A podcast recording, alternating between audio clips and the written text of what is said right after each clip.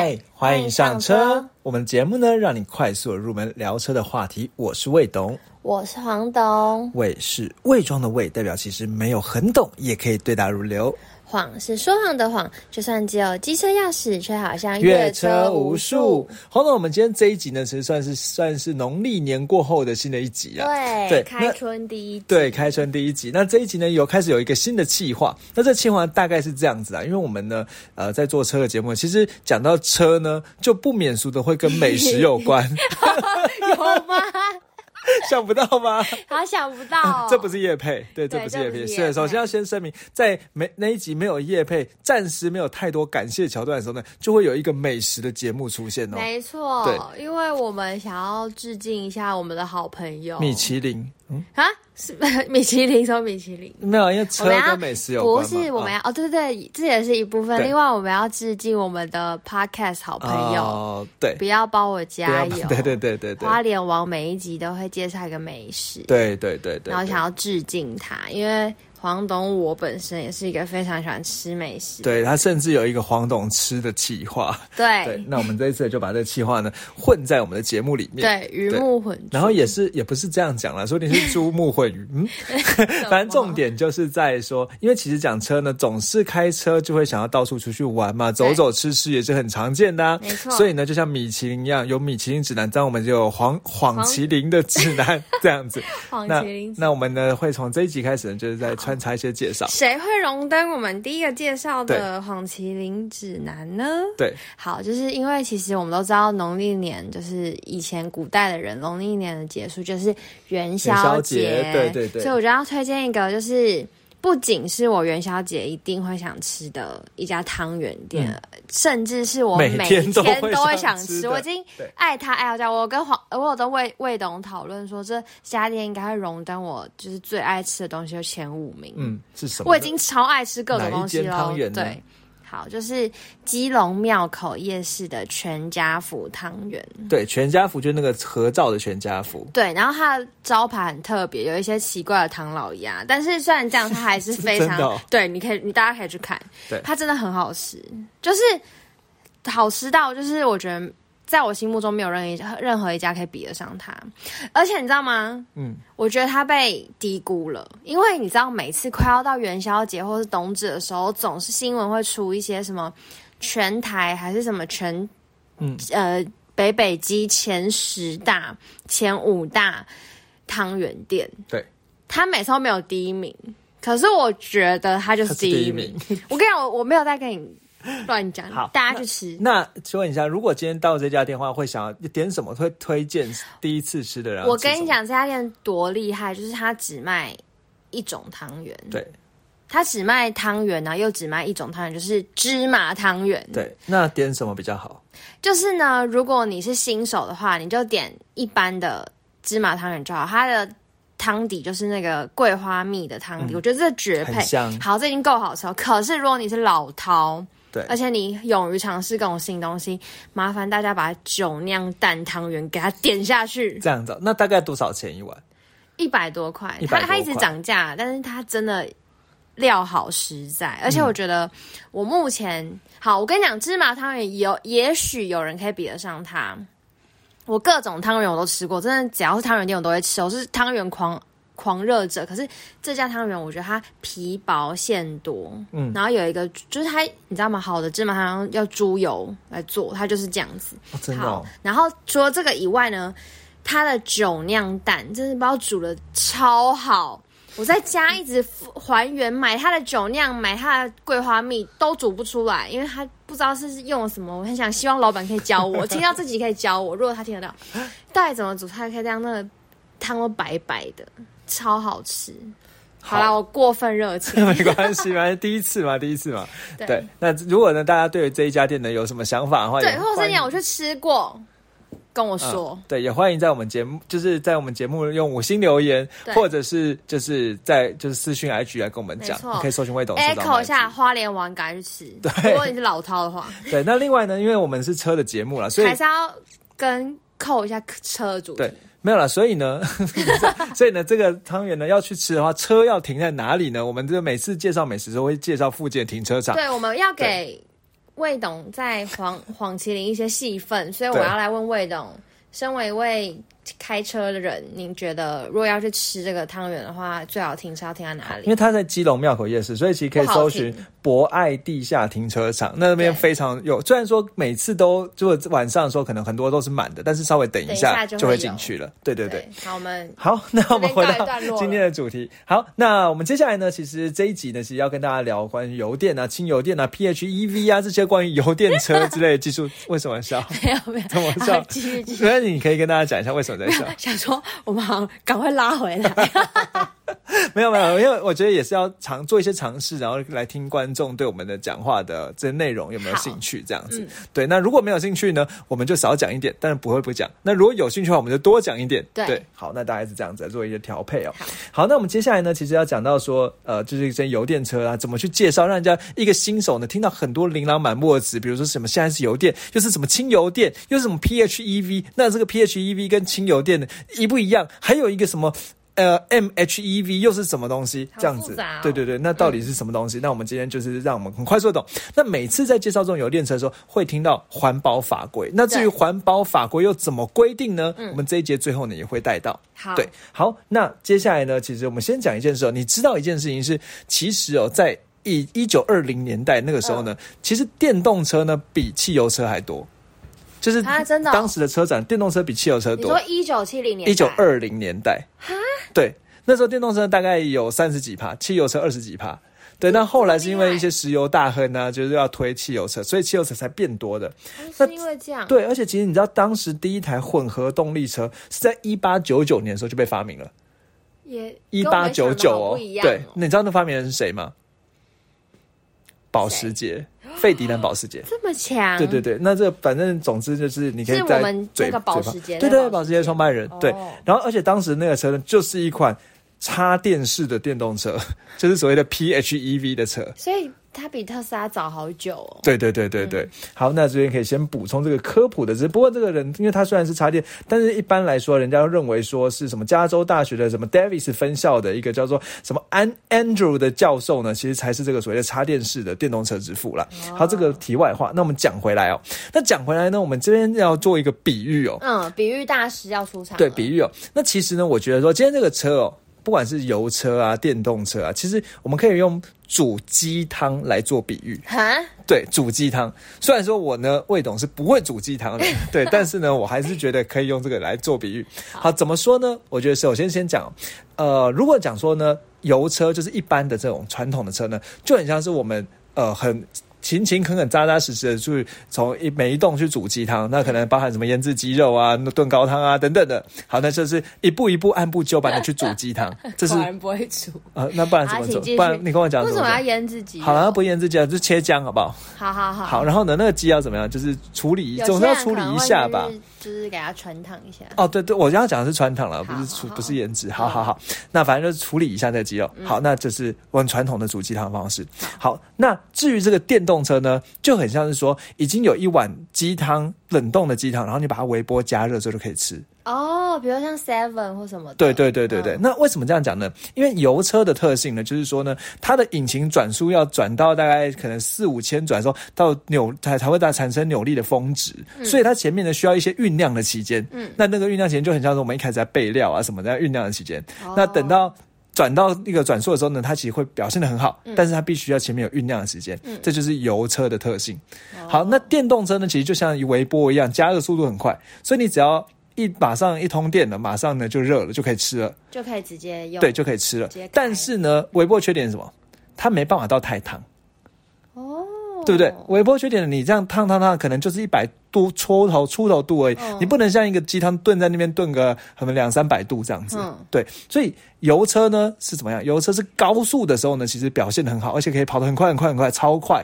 好，但电动车呢高速其实跑不快，而且掉电高速的时候掉电还快，还掉的很快。一开始启动对，一开始启动很快。对，所以就像用煮鸡汤来做比喻。哎呦，好，你觉得这样这样可以理解吗？好啦，可以。好，所以呢。这样讲就是说，哎，油车有油车的优点，电车有电车。真的虽然我们知道一件事情，电动车是趋势嘛，嗯，对，因为其实像现在可能微波炉可能越做越好啊，或者是这些加热速速度越越做越快，所以煮锅对啊，所以其实你就是有一个机有一个冷冻的鸡汤，那你很快就可以弄出来了。所以那绝对随着科技，那个绝对是趋势，因为慢慢煮鸡汤。已经是一种闲情逸致、陶冶心情才会用的事情。嗯，对。那电动车呢，就是已经那种新的技术，你就只要放进去就马上加热。对。那黄总今天是不是听到一个什么电动车趋势的故事啊？有啊。嗯，对。你怎么说？我想一下。古癌嘛，你现在跟我说啊。我听古癌听到的。对他怎么说？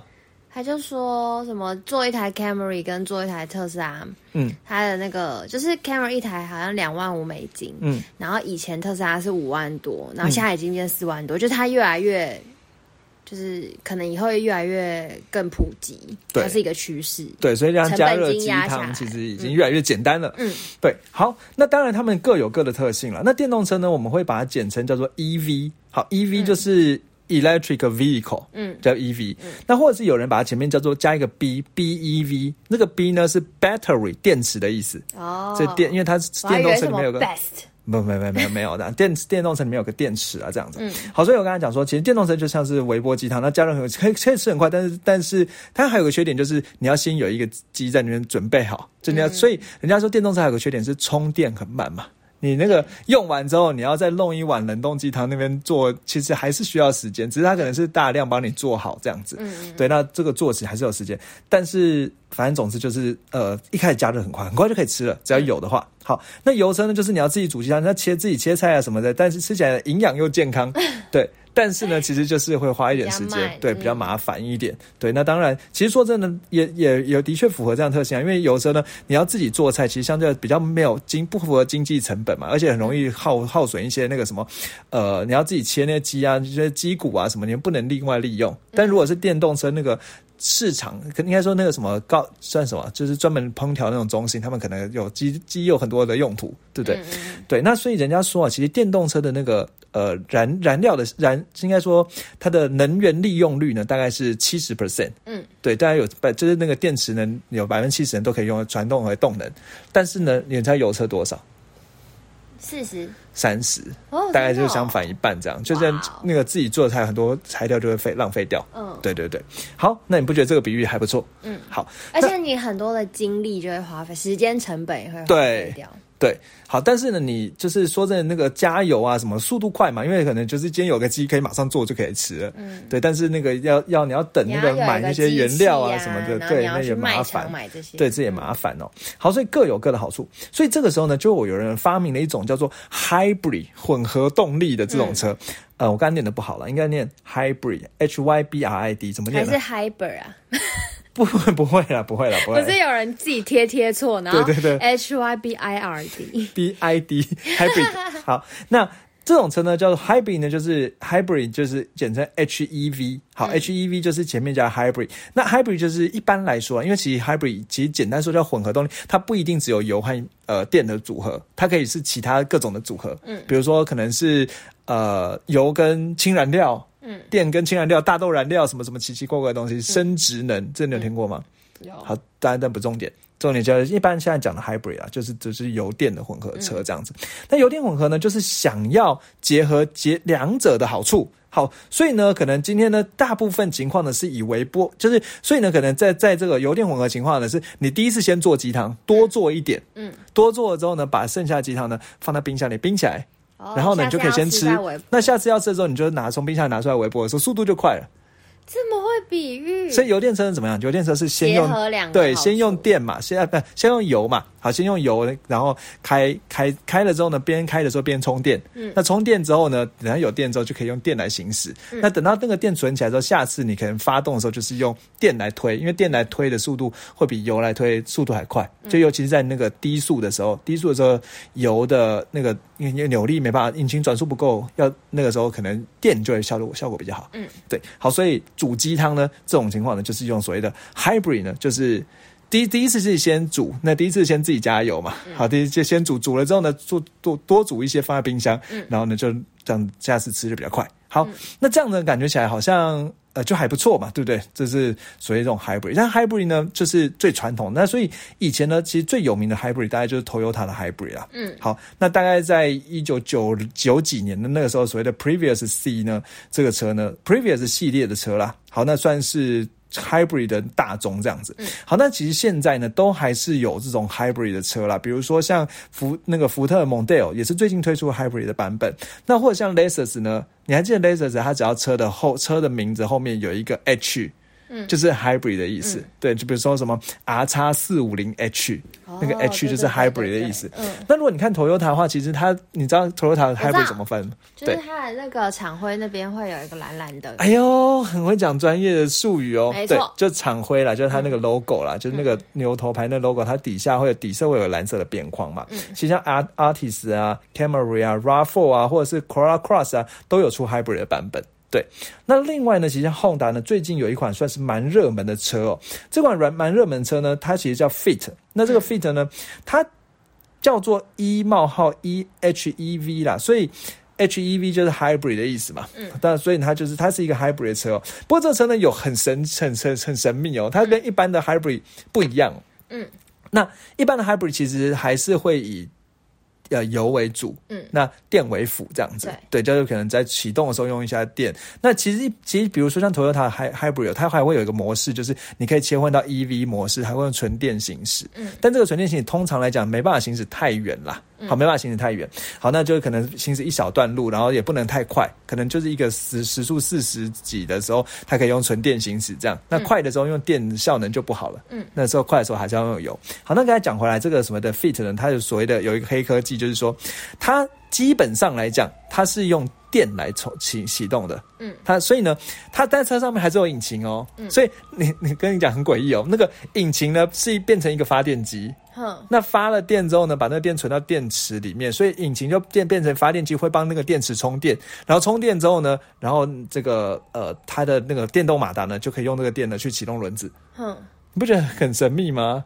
怎么样神秘？就是一般是电动马达启动轮子就好，但是引然后呢，它是引擎去当做发，引擎是作为一个发电机的角色。哦，嗯，对，然后去启动纯电动嘛，所以可能可以想成像工那个生产线一样，对，就是等于说这个人家里比较大，有人专门做鸡，做鸡汤之后把它冰到冰箱，然后另外有些人从冰箱里拿出来再加热，然后再吃这样子。那为什么不做鸡汤之后直接吃呢？他说不行，就还多了一个，对，它冰在冰箱。对，那当然它的逻辑就是说，因为启动的时候用电，那当然效果会比较好，而且市区走走停停其实用电还是比较好。嗯，好，但是呢，这个车呢，它更神秘的地方是，它在高速的时候呢，它会直接把中间那一那一段拿掉，就是直接把那个冰在冰箱和加热那段拿掉。嗯，那就变做了之后直接吃。哦，所以它会有那个可以动态切换这样子，很神秘的技术哦。好，那所以这边人家说那个呃，Honda 的 Fit 新的那个版本哦，叫 Hybrid 版本，它的它是换黑科技，然后它的每公升呢可以跑二十九点四公里。嗯。二十九点四，行情对对对，还蛮厉害的哈。对，那其实呢，在呃豪华品牌 BBA 的部分呢，以前的宾士在二零一二年那时候也有出所谓的 S 四百的 Hybrid 的 L 的版本，然后呢，B N W 那时候二零一零年呢又出 Active Hybrid 大的大旗，算是跟他打对台啦。呃，但是其实 Active Hybrid 呢。我觉得是蛮当时当时这种宾士 BBA 的这种 Hybrid 都蛮激热的。那像那个 Active Hybrid 呢，也有出叉六的版本。他说叉六版本呢，可以在时速不超过六十公里的时候呢，可以行驶二点五公里。有点少，蛮弱的。对，他是神经病。对对对，干嘛硬弄一个 hybrid 这样子？那奥迪那时候也有所谓的，二零零九年也有所谓的 Q 五 hybrid 这样子。好，所以 hybrid 呢算是比较中一开始先想到的。那我们先因为在做会做鸡汤和会用微波之前呢，先想到，那我们做完鸡汤之后拿去微波这样子。嗯，好，那接下来就有我有两种方向来发展。因为你看这个 hybrid 不是就感觉起来是有一点。呃，说要这个就是有结合这两者的好处，的确也结合了。嗯，但是呢，因为 hybrid 呢，hybrid 通常会有个电池啊，可是电池也不能做太大，你知道为什么吗？为什么？因为做太大，一来呢，那个引擎要去去充那个电呢，也充不太满。嗯，因为呃，就是。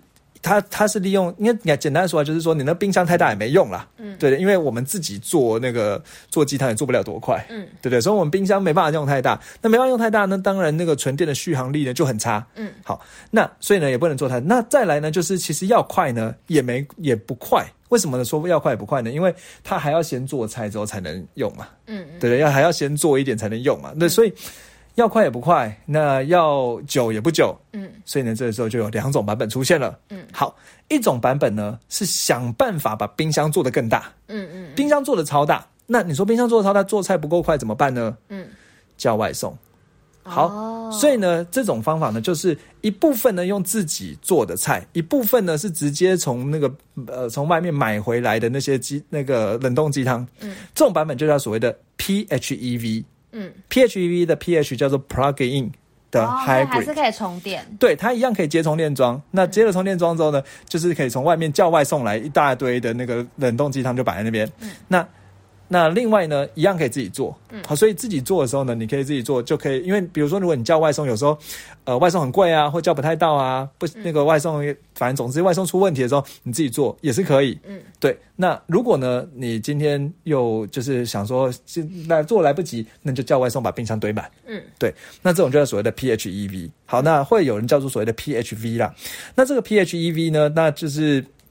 所以它就是可以让冰箱做大一点，那算算是一个现在的主流。嗯，对。那 PHEV 呢，其实比较早呢，大概二零一八年呢，这个三米珠必须的 Outlander 人就有出过 PHEV 的版本，但是还蛮贵的，好像一百四五、一百五十万左右。对对对。好，那另外呢，其实像福斯的 Volkswagen 集团呢，它有出两种 PHEV，一个叫 e Hybrid。那一个叫做 GTE，好，那个 GTE 其实算是性能版本啊，e hybrid 算是稍微弱一点的版本，那都是所谓 PHEV 的。不过这个这两个版本其实现在目前在台湾应该是没有办法看到。嗯，对，那因为以前呢，以前那个福斯的那个 Golf 的性能版叫 GTI，那把 I 呢改成 E 这样子，代表是那个电能的这样子。嗯，好，那 Toyota 呢，其实那个 Previous 也有出 PHEV 的版本，在 Toyota 会叫它 PHV 啦，那就是 PHEV。那 Rav4 呢也有出这个 PHV。E V 的版本，反正就是一样插电式版。不过，这目前 Rav4 插电式版本应该台湾还不会进来，还没有进来，没有那么快。对，那如果呢，新讲 Toyota 集团同集团的另外有 Lexus 呢，最近 Lexus 不是 N 叉改款了？对，N 叉改款之后有一款有一款叫 N 叉四五零 H，后面有个加号的，这个加号就代表它是插电式的。哦，对，那这样子他讲说，因为这个冰箱比较大了，所以满电状态下呢，它可以。它纯电模式可以走八十二公里，一般来说啊，就有规范是 PHEV 呢，通常纯电模式至少可以走个四五十公里。嗯，对，所以它就是那个纯电是真的可以开一段的，不是说就是有点激热那样子的。对，那满电模式可以走八十二公里这样子，那甚至豪华版到八十六公里这样子。好，那。加上，因为它有这个呃，因为它有电动马达，所以它零百加速也很快，六六点三秒。好，这个 N 叉四五零 H 加这样子。好，那另外呢，宾士呢，宾士其实蛮有趣的是哦，它有分成 EQ 有分成三个等级。嗯，那最等级最低的叫做 EQ Boost，这个你有听过对不对？有啊。EQ Boost，那这个 EQ Boost 我们等一下讲。中间呢叫所谓的 EQ Power，EQ Power 就是 PHEV 的插电的。好，然后再来更更上面就直接叫 EQ。嗯，就比如说什么 EQC 啊，EQS 啊，嗯，这样子，你知道我那个，对对对对对对，就直接叫 EQ。那这个宾士的叫 EQ Power，它有出在 B C Class、E Class、GLC、GLE。好，不过这些车呢，宾士集团后来说，嗯，之后我们不会出 PHEV 的版本了，所以，呃，就是。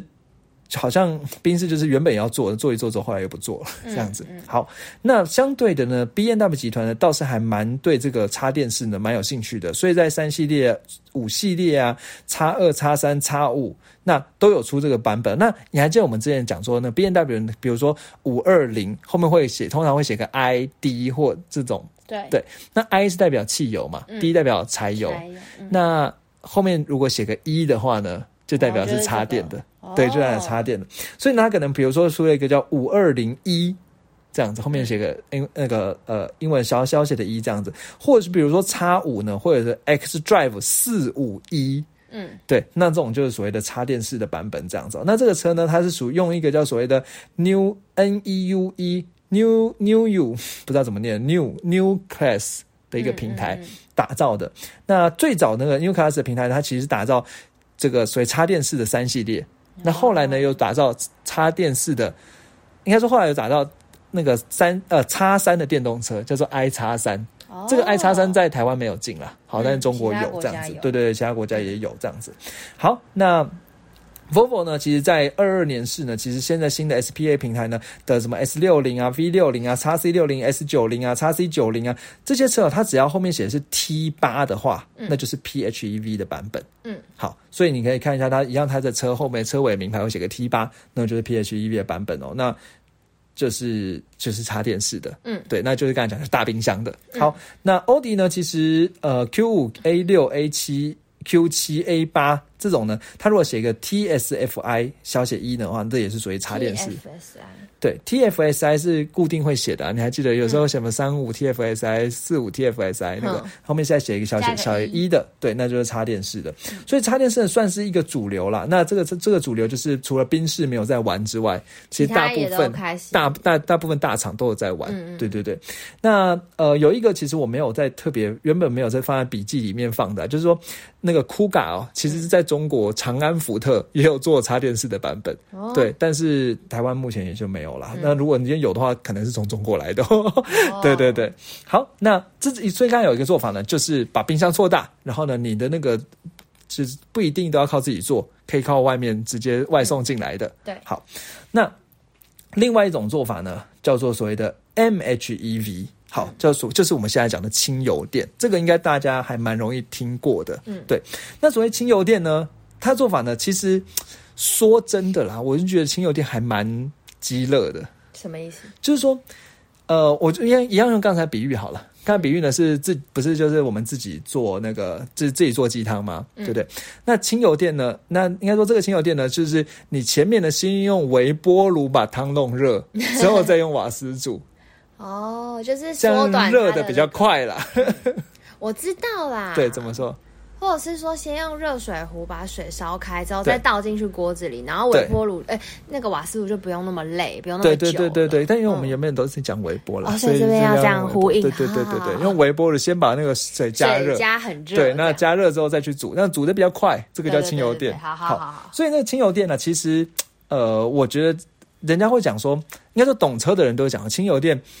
以早期轻油电其实只是为了环保法规而已，嗯只是为了环保法规要减轻什么碳排放量啊什么之类，所以他就先对先用个电动机去推车，然后比如说在发动的时候，一开始呢是用那个电电马达呢去带动那个皮带，让那个引擎呢可以比较省力一点。嗯，对。那但是呢其实现在的轻油电呢越越来越强的时候，甚至有一些车的轻油电呢，它是可以，因为这个所谓的轻油电为什么叫轻哦？第一个就是它电池很小，嗯，它并不像那个。我我之前讲一个数据哦，这个数据大概这样讲说，一般 hybrid 的车呢，它电池的大小大概是二十到四十千瓦。嗯，好，那呃，你我们我先讲一个数据，就是一般来讲了，呃，一千瓦大概可以跑呃五公里吧。嗯，好，一公一千瓦大概可以跑五公里。好，所以呢，二二十千瓦的话呢，大概就是应该乘以五嘛，对，大概大概就是一百公里这样子。那比如说像特斯拉的话呢，它可能比较长长程的，它可能有到一百千瓦，那就可以它的其续航力大概就是五百公里这样子，它大概乘以五，所以一般 hybrid 的话大概是二十到四十千瓦。那刚才讲说那个 PHEV 加大冰箱之后，它是六十到一百二十千瓦，嗯，对，那它就可以跑纯电就可以跑比较多，像比如说像呃六十千瓦的话，那哇，这这个有有点多了嘛，对不对？好，那。再来，如果呢是那个 MHEV 就轻油电的话，它大概就是十到二十千瓦而已，就是很小的。对，那为什么叫轻油电呢？第一个轻呢是电池很小很轻，对。那另外一个轻呢是指的是它的电压也很低。好，那电压很低呢？为什么这样讲？一般来讲，轻油电它就是所谓的四十八 V，就是要有四十八伏的这个电池。那这四十八伏呢，简单说，只要是六十伏以下，不会把人电到受伤。嗯，对，那四十八伏就是比较安全的电。那如果像刚才前面讲的，像那个什么 PHEV 啊，或者 Hybrid 啊，呃，我记得啦，那时候看过 Volvo 的 PHEV 哦，它那个比如说像那个什么叉 C 六零 PHEV，它有四百伏的电。哦，对，那那四百伏电可能就要包裹的比较复杂啊，什么之类，就是去绝缘，然后那个要怎么防止漏电？不不管是 hybrid 或者是 PHE，甚至是电动车，都在那个怎么防止漏电都很危险，都都很注意。但相对而言，这个 PHMHEV 就轻油电呢，四十八 V 的这种电，因为它电压很小，所以它基本上不用改太多整个车的结构。嗯，那在不改结构的情况下呢，所以人家说，其实这个四十八 V 哦，一开始它真的只是纯粹为了环保法规，不改动整个。车身结构，嗯，不用特别去安考虑电池要怎么安装，因为放一颗小小电池在旁边就好了，嗯，对，然后加一个小小的马达在引擎旁边，那这个小小的马达呢，就是有四十八伏的电，然后呢去推动那个引擎的皮带，让那个引擎皮带呢可以先被推动转一转之后呢，引擎就会比较转起来比较顺，甚至用那个四十八伏的电呢去推动那个涡轮，让涡轮先转一转，进气进的比较多呢，比较不会有涡轮迟滞这样子，哦，对，然后其实呢，基本微微的辅助，微微的辅助，就是刚才讲，就是微波炉先把那个水加热一下而已，对，所以呢，它其实最早最早其实真的就是在比 在在在就是为了环保法规啦，嗯，对，那它。另外呢，还有所谓的，就是它，所以它一样有四十八 V 的锂电池，加上十，另外传统会有一个十二伏的铅酸电池，所以它就是完全基本上是呃原本车的结构，再外加一颗小小小电池，引擎旁边放个小小的马达，然后就要完成了，叫所以叫做轻油电啦。对，那轻油电，那它其实有再分的四十八 V 跟十二 V 这样子。那十二 V 呢，就是更那四十八 V 的轻油电呢，叫做 MHEV 呢，这个 M 呢是 mild，M I L D。这个字好，那就是呃，算就是算就叫轻油电了这样子。那如果呢弄成十二伏的话呢，会叫做 micro M I C R O，就是很微油，就是可能更小叫微油电这样子。好，那这种车呢，基本上像福斯呢 Volkswagen 呢，它如果今天你看到 Golf 呢，它我在路上已经有看过，它写的是写 E T S I，嗯，对，那这种就叫所谓的这四十轻油电的。Golf 这样子，嗯，对，那或者是什么，呃，四十八 V Power 啊之类的。好，那福特呢？其实像在呃去年呃去年 Focus 小改款之后，它就已经全部升升级，里面有四十八 V 了。哦，对。那宾士呢？其实在二零一七年那个时候呢，在 S 四五零 S 五百呢就有用过这个四十八 V。那现在就叫所谓的 EQ Boost 这个系统。那这 EQ Boost 其实我们之前在介绍那个 GLC 的时候，我们有讲过。对。现在 GLC 都是有这个轻油电的技术，这样子。对。那 B M W 其实最早呢是在五系列呢用过这个轻油电。那后来在二零二一年试呢，其实呃。M 三四零 i 它的那个版本，或者基本上来讲，新的 B N W 的四十 i 啦，几乎都有这个四十八 V，对，或者是比如说叉五的 X Drive 四十 i，所以在 B N W 里面，你装了四十八 V，其实就是顶规车型，你可以这样想，就是顶规车型。那新的顶规车型呢，通常就是有四十八 V 的，嗯，对。那但是 B N W 其实没有那么全面都是四十八，因为 B N W 比较喜欢那个什么 P H E V，嗯嗯，对对对。好，那。那那个宾士的这个四十八 EQ Boost，其实像新的那个什么 C Class 啊，什么都，反正基本上宾士所有新车全部都是 EQ Boost，就是他们的策略不太一样。就 B N W 是顶规车型，对。那呃，Volvo 的话呢，是你可以看到 Volvo 后面的数字，它如果写个 B 的，就他刚才讲说，基本上来讲算是有两种了，一种是 T 的，嗯，T 的叫做 Turbo。好，那 Turbo 像刚才讲 T 八可能是 Plug-in PHEV 的。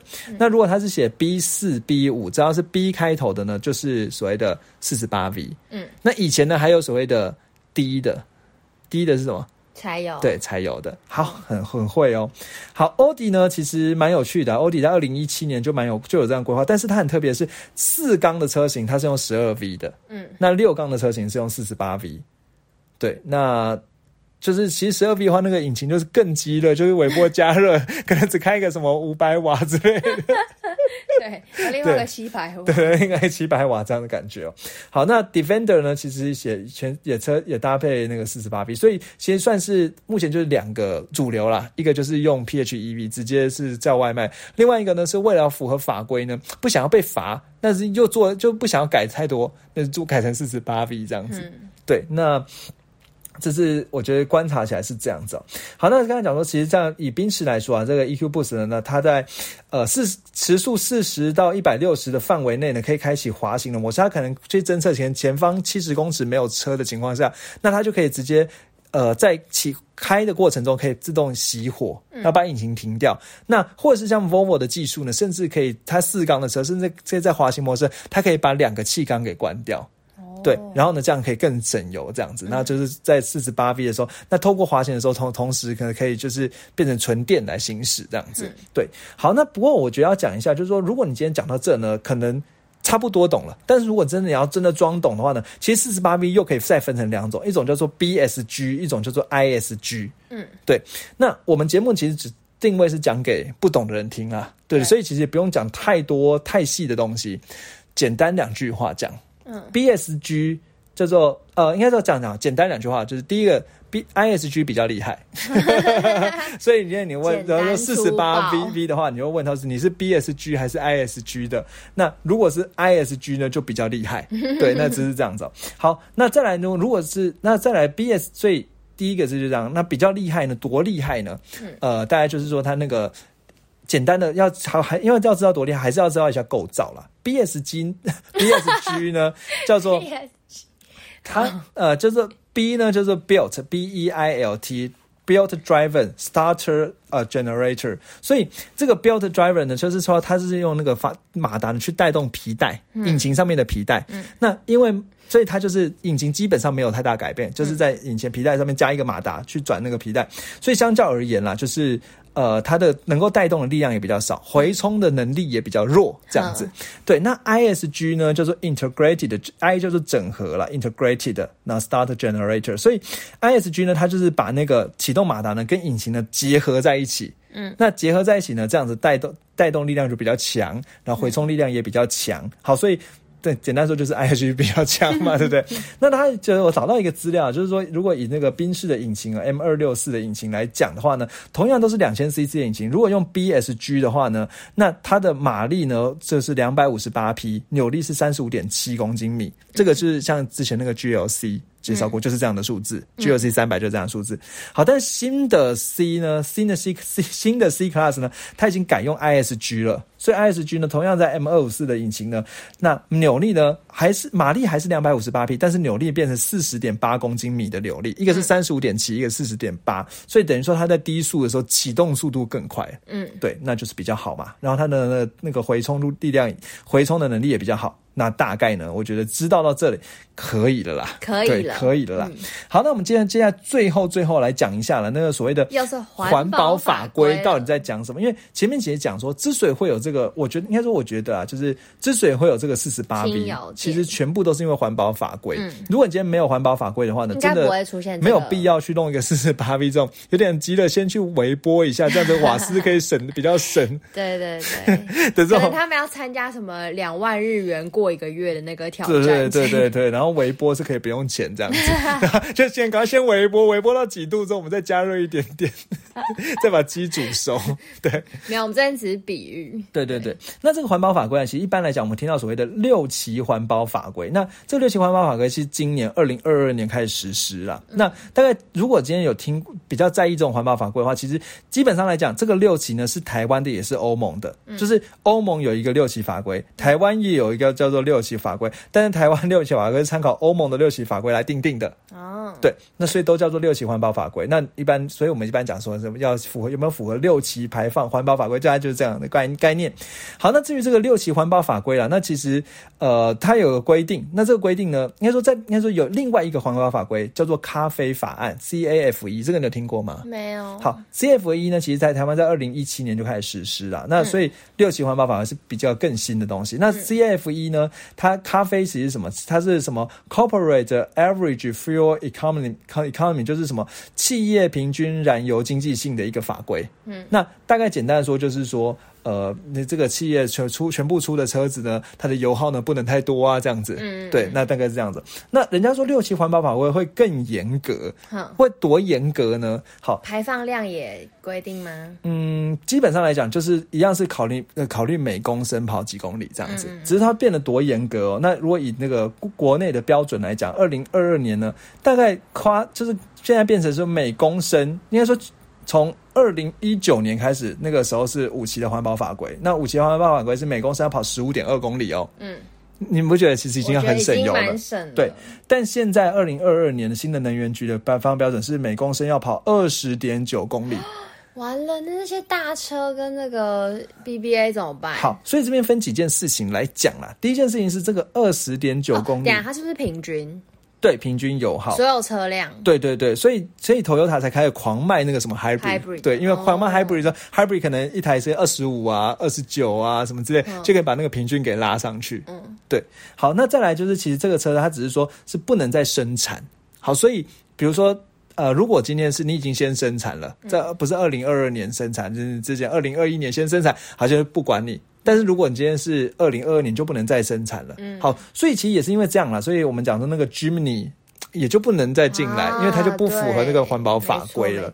对对对，那所以这个环保法规。但基本上来讲，其实环保法规已经慢了欧欧盟大概五六年了，因为其实欧盟呢。我印象中来说，二零一四年我们之前好像有介绍过，二零一四年其实就实施，但是我们到二零一九年才开跑这个五期的环保法规。那其实就是这这几年时间，就这五年时间，其实就是在保护国产车。嗯，对。那其实当时也那个啊，就是我们之前介绍那，你还记得我们之前有介绍那个纳智捷 U 六，那时候有想说要不要不要听环保法规，后来没有听。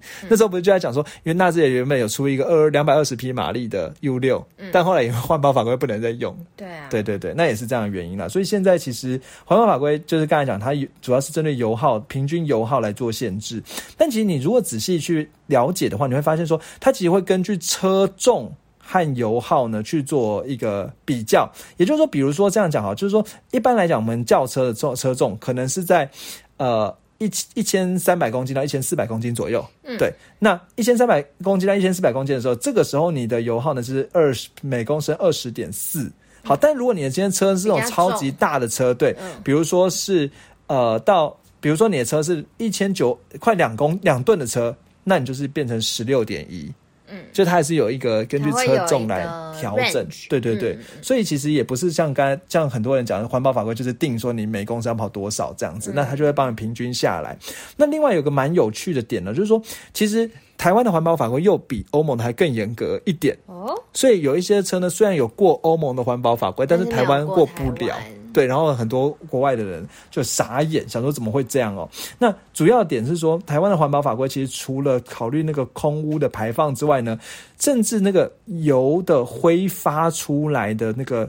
挥发的污染呢，也会算在里面。嗯那油气的挥发呢，原本是呃每二十四小小时的油气挥发呢，提升到四十八小时的油气挥发到这个标准值。所以其实困难点是在那个油箱呢不好设计。嗯，因为原本油箱呢可能是用什么塑塑胶做的，但是因为要考虑这个油气挥发呢，这个油油箱呢必须要用什么钢啊什么之类去做出来，避免它挥发太多。对对对，避免对避免它挥发太多，所以。很多车就是被会考虑这样，那可能就不用就不要进来了。对，那是台湾的环保法规有一个让人家更夸觉得夸张的地方了。好，那我想呢，我们今天这一集呢，其实介绍到这里差不多了。对，那最后呢，其实我觉得应该说最后呢，有分享一个数字啊，就是说有一个网络上的预测，就是说可能到二零二六年的时候呢，呃。电动车可能会占三十五趴，嗯，好，电动车可能会占三十五趴，然后呢，PHEV 的车占二十一趴，好，那轻油电的车呢占三十三趴，然后呢，Hybrid 就是一般的 Hybrid 占了十趴。所以大概就是刚才讲这两个趋势啊，就是要么冰箱变很大，要么就是做一些极热的东西这样子。好，那最后呢，最后我想呢，就是让我们节目呢，算是有三件事情呢，来跟大家讨论一下哦。这这次呢，稍微改了一下哦，就是跟之前三件事情呢不太一样。第一件事情呢，就是如果你觉得我们节目有帮助的话呢，就是欢迎来订阅我们节目。那 I G 呢，可以搜寻未懂车找到我们，有一些听后的阅读测验之类，会一起来玩，或者是来投票。在明天就会有喽。对，那其实像这一次这一集呢，之所以会做这个主题呢，也是因为我们在 IG 上投票问说，哎，大家这这一次想要听的是呃宽就是 PHEV 这种主题呢，还是要听怎么赏车？就十四个人投说怎么赏车，二十个人投说要听 PHEV，那我们就来讲这个。对，好，那另外呢，其实我们最近呢，其实有一个新的计划，那这个计划呢，就是我们会去做一些征求，对。会去介绍一些车款这样子，对。那最近其实，在今天说征求这些车款车主，对对对对对。那其实目前比较想要的是，想要找一些。呃，像比如说像 Rav4 的车主，嗯，对，或者是就是像 Camry 的车主，就是呃 Toyota，但我们介没有介绍过，就是不要是 Artist 啊什么没有介绍过，或者是那个 Skoda 的车主，如果你今天刚好在台北市的话呢，我们想说呢，可以不是在大台北地区啦，那我们想说可以跟你约一下，那我们接下来可以介绍你的车款，对，那在介绍你的车款中，我们会有一个小小的。呃，油加油的补贴金就是加油加三百的 这个小小小红包呢，对，让就是补贴一下。那我们会就想要在车在我们节车上，呃，应该跟你听一下你对这台车的觉得什么优缺点啊之类，那我们可以在车上稍微一起录一段小段的节目，这样子。没错。对，好，那最后呢，其实就是，所以如果你有意愿的话，可以 IG 私信我们。对对对对对对对对。那最后呢，其实就是，今天你听完之后呢，你。你如果今天刚好有这种什么油电，就是有油电车啊，或者你对节我们节目呢，你比较喜欢什么样的？比如比较喜欢，你认为应该说这样讲好，就是你比你觉得说 PHEV 未来会发展比较好呢，还是轻油电未来会发展比较好呢？那也欢迎在我们节目呢去用五颗星的留言来跟我们讨论。对你喜欢哪一种鸡汤的加热方式呢？对，留言跟我们说。好，那我们今天节目到这边喽。好，谢谢，拜拜。